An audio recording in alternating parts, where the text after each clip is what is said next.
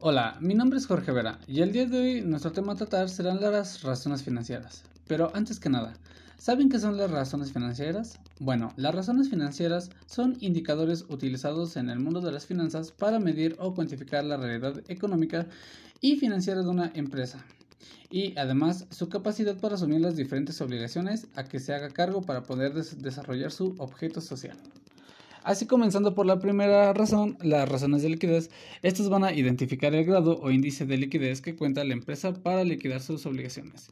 Entre estas están el capital neto de trabajo, índice de solvencia, prueba ácida, rotación de inventarios, la rotación de cartera y por último la rotación de cuentas por pagar.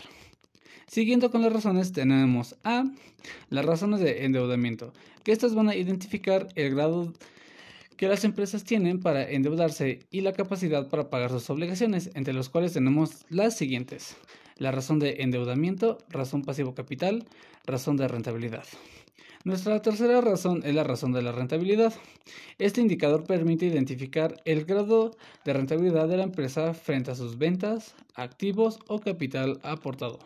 Entre estas están el margen bruto de utilidad, margen de utilidades operacionales, margen neto de utilidades, la rotación de activos, el rendimiento de la inversión, rendimiento del capital común y por último la utilidad por acción.